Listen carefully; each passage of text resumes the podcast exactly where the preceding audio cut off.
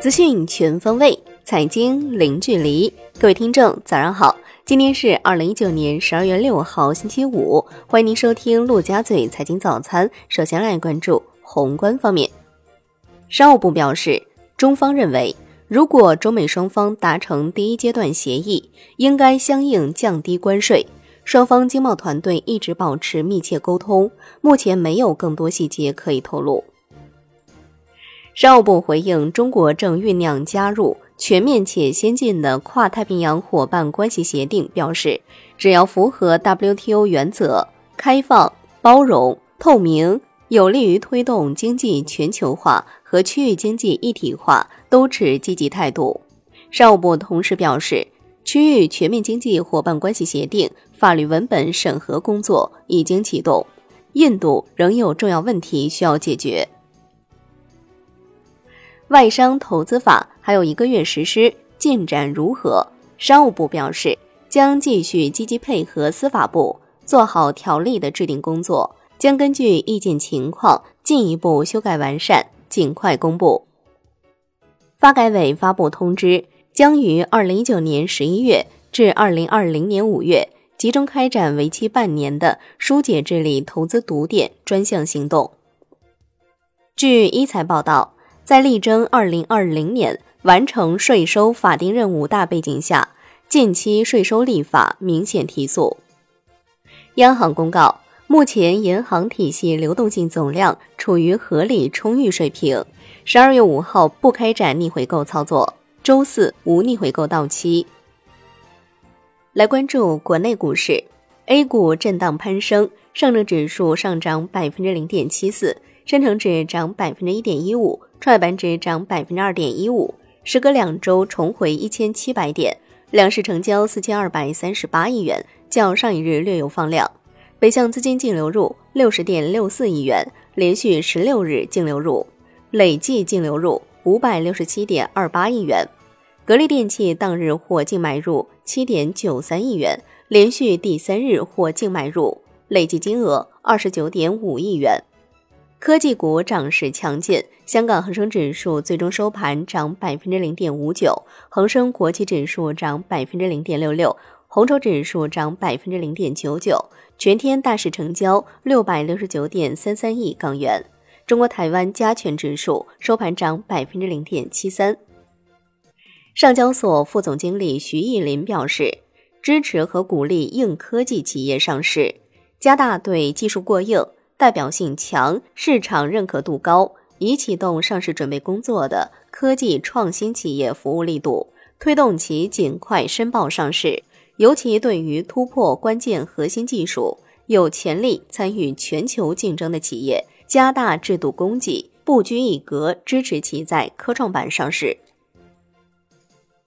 沪深交易所发布通知，自二零一九年十二月五号起。至二零二二年十二月三十一号止，对内地个人投资者通过沪港通、深港通投资香港联交所上市股票取得的转让差价所得，继续暂免征收个人所得税。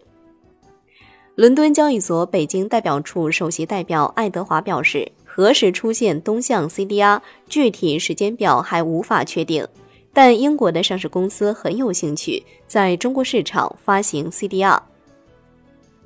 富时罗素表示，将阿里巴巴可投资权重由百分之五十五点一七提高至百分之七十四点三一，十二月二十三号开盘生效。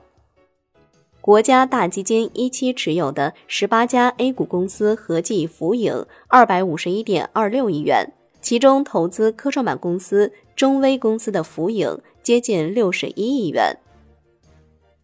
产业方面。华为在美国法院提交起诉书，请求法院认定美国联邦通信委员会有关禁止华为参与联邦补贴资金项目的决定违反了美国宪法和行政诉讼法。海外方面，日本经济刺激政策草案公布，总规模二十六万亿日元，其中财政刺激措施规模十三点二万亿日元，实际支出规模约为九点四万亿日元。额外预算约为四点三万亿日元，预计财政刺激计划将提振实际 GDP 增速一点四个百分点。来关注国际股市，美股小幅收高，连涨两日。截至收盘，道指涨百分之零点一，标普五百指数涨百分之零点一五，纳指涨百分之零点零五。欧股涨跌不一，德国 D X 指数、英国富时一百指数收跌，法国 C C 四零指数微涨。沙特阿美 IPO 筹资二百五十六亿美元，打破阿里巴巴美股上市二百五十亿美元的记录，为全球有史以来最大 IPO 募资，共计收到一千一百九十亿美元的认购。商品方面，伦敦基本金属收盘涨跌不一，L 米七铜、L 米七镍、L 米七锡收涨，L 米七锌、L 米七铝、L 米七铅收跌。国内商品期货夜盘涨跌不一，焦炭、动力煤、螺纹钢、热轧卷板、铁矿石收跌，焦煤、橡胶收涨。华夏饲料豆粕期货 ETF 十二月五号正式在深交所上市交易，成为境内首支挂牌上市的商品期货 ETF。第一百七十七届欧佩克大会在维也纳拉开帷幕，欧佩克代表表示。欧佩克就深化减产五十万桶每日达成共识，欧佩克仍然在讨论深化减产额度的分配。现券期货窄幅波动，国债期货小幅收红，现券收益率波动不足一个基点，银行间资金供给依旧充裕，隔夜回购利率小幅下行。最后来关注外汇方面。周四在人民币对美元十六点三十分收盘价报七点零四二五。当天人民币对美元中间价报七点零五二一，调贬一百三十九个基点。好的，以上就是今天陆家嘴财经早餐的精华内容，感谢您的收听，我是夏天，下期再见喽。